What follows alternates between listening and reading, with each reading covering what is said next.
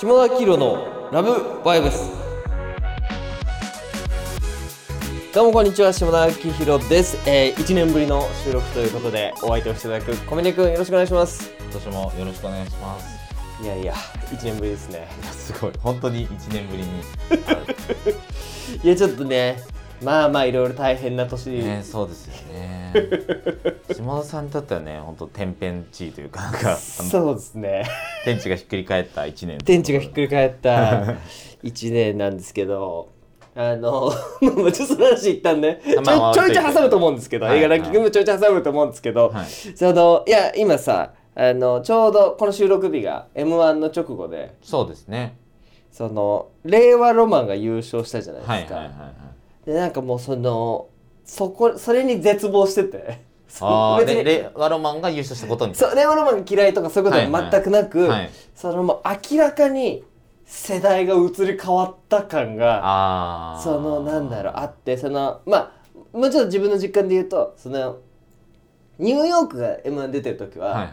その叶わなかった夢を同い年の友に託してはいはいはい。見れてたから、はい全然もうその盛り上がって見れたしちょうどその頃はギリ見取り図さんだったりとかそれこそニューヨークだったりそのあそうでしたね。そうちょうど結成してるのがちょうど同じはい年くらいというか、何かこうあ始めるのが人生をの仕事にするぞってものを始めるのが 多分一緒ぐらいの年の方々です年よのね人たちが多かったんですけどその令和ロマンってさ29歳と30歳のそうですね。コンビで、はいで多分ねここれ勝手な予想ね。うん。こっから来年くらいにかけてその同世代のラランドとかはいはい。となんか学生芸人出身の人たちみたいない春とくくりではいはい。わかんない。トークとか、はい。なんかわかんないけどちょっとこう特集とかが出ると思うのよ、でその学生芸人っていう響きにすごいなんだろうなその引っかかりがありました僕は、そのなんでかっていうとその学生大学生の時に芸人をしてたから。ああじゃあおお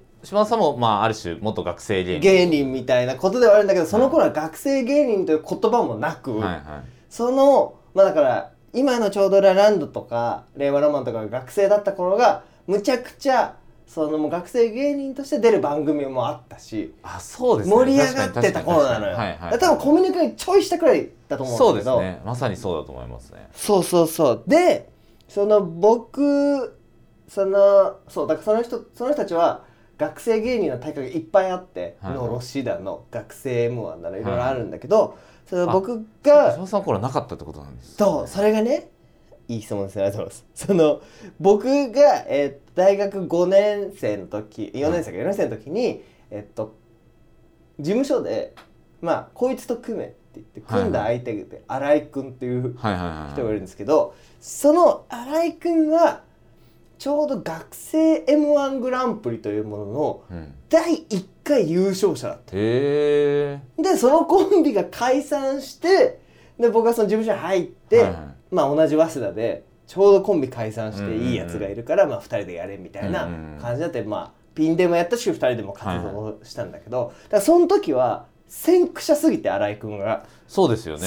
完全に。その後盛り上がってくのよ。はいはい。えー、なんか J リーガーがない時代のサッカー選手そうみたいそうそうそうそうそうそうでなんかあ本当時代の流れみたいなのってあんだなと思って、そのなんかいろいろさあの学生芸人表みたいのを今日見てきたら、はい。その新井君が組んでたコンビが善玉悪玉っていうんだけど、はいはいはい。2004年に学生のグランプリで善玉悪玉が優勝しててその2年後に優勝してるのがミルクボーイなのよ。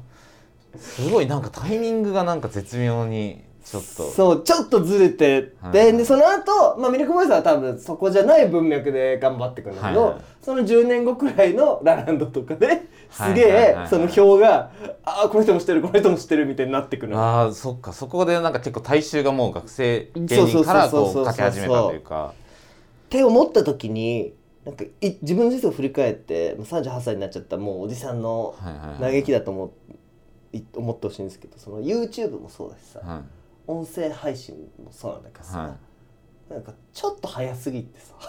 確かに。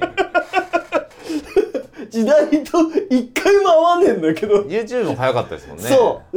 YouTuber みたいなことができる前にめちゃくちゃバズってたじゃん、はいはいはい。さんとかと一緒にやって、はいはいはいででも音声配信も多分2020年クラブハウスとかがでねできた時がこう最盛期で盛り上がってたと思うんだけど、2018年くらいからやり始めてて、そうですよね。まあ、僕がなんだろうその飽き性だからかもしれないんだけど、は流行ってる頃にはもう飽きてやってねえみあたいな。まさにそうかもしれないですね。YouTuber めっちゃ出てきた時もうやってもらった。ですよねゲサはね。確かに。確かにどうしようとなんか何週もチャンスに乗れないままこうアラフォーになってしまったっていう。なんかもう株買うスピード速いというかベットするの速いんで。すよそうそう。なんなら音声配信に関してはこのラブアイブスでさ、はい。樋口さんと一緒にやり始めたのが2008年とか、だからもう早すぎてこれだけ飽きずにやってんだけど。確かに。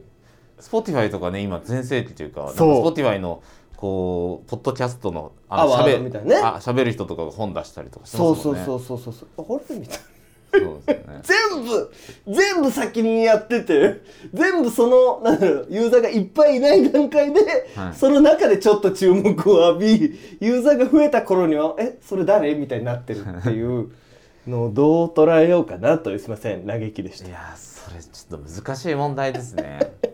だから先見の明があるのにってことなんですもんね。多分ね。はいそれが先見の明だったりなんかとりあえずやってみたりとか、はいはいはいはいまあそんなひぐねそれこそこの「ラブアイブス」やろうって言ってくれた樋口さんだったり、はいはい。YouTube やろうって言ってくれたハイチュウさんだったり、まあ、周りに感度の高い人たちが多くてやろうって言ってくれる人にもすぐ乗るタイプっていうのもあるのかもしれないけど、もうなんかつ一応釣りの感度の高い人捕まえて もうそこでこうもうずっとやっていくってことですよね。怖いのがさ多分さ次の感度の高い人捕まえるとなるとさもう相当年下になるんだと思うんだよね。いやそうだと思いますよ。今まではさ自分も若かったから、周りで普通に接してた人はいはが感度の高い人たちだったけどこれこのままみんなででアルフォートとかでいたら沈んでいくだけじゃん。その感度の高い人と組もうとすると本当に223とかのことをはいはいはいはい。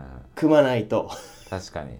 そこだとちょっとなんかまたえっとこの世代だから見えることが言いづらそうですよね。そうそうそうそうそう。そうあのなんて言うんでしょうね。なんか若い人だかだけじゃなくていろんな世代の人がいるわけじゃないですか、うんうんうん。で多分今でも霜田さんのあの Voicy 聞いてる方々はみんな多分そこの視点を多分すごい結構見て楽しんでいる気がするからそれがぬぬ抜けちゃうのはもったいないですよね若い人と。難しいんだよだからそのボイス聞いてくださってる方も、多分一緒に老けてんだよね俺と。あー。すごい。そのなんか窪塚洋介の真似して笑う人たちはさ、はい。ずーっと一緒に老けてくじゃん、はいはいはい。20代の子が急にそれ聞いて笑わないじゃん。確かに。なんかでもそれで言うとなんかもうすでにバズってる人に乗るしかないかもしれないですよね。ねえそこなんですよという。いやーすごい話だ だから多分小峰君とボルツ6個差じゃん、なはい。ギリギリなんか同じ話ができるし、はい。重ならないところもあるっていうそうですね。ちょうどいいはは感じだと思うんだけど、多分10個以上下になるともう何も重ならなくなると思うんだよね。そうですね。うんかなり厳しいですもん僕も、ね大学卒業したての人と話すと。そろそろ厳しくなってきたでしょ。厳しいですね、はい、厳しいものが。30ね2 32ぐらいだとそうですね。31人だとね、ちょっとでもその作戦は 誰に乗るべきかみたいなの含めて、ね、ちょっとそれ乗せられないかもしれない。けど考えるべきかもしれいないですね。のでねそうということで。はい。なんだ結論も出てないですけどこんなこんなことを思ったよという悩みを共有させていただきました。ということで下田明のラブバイブスでした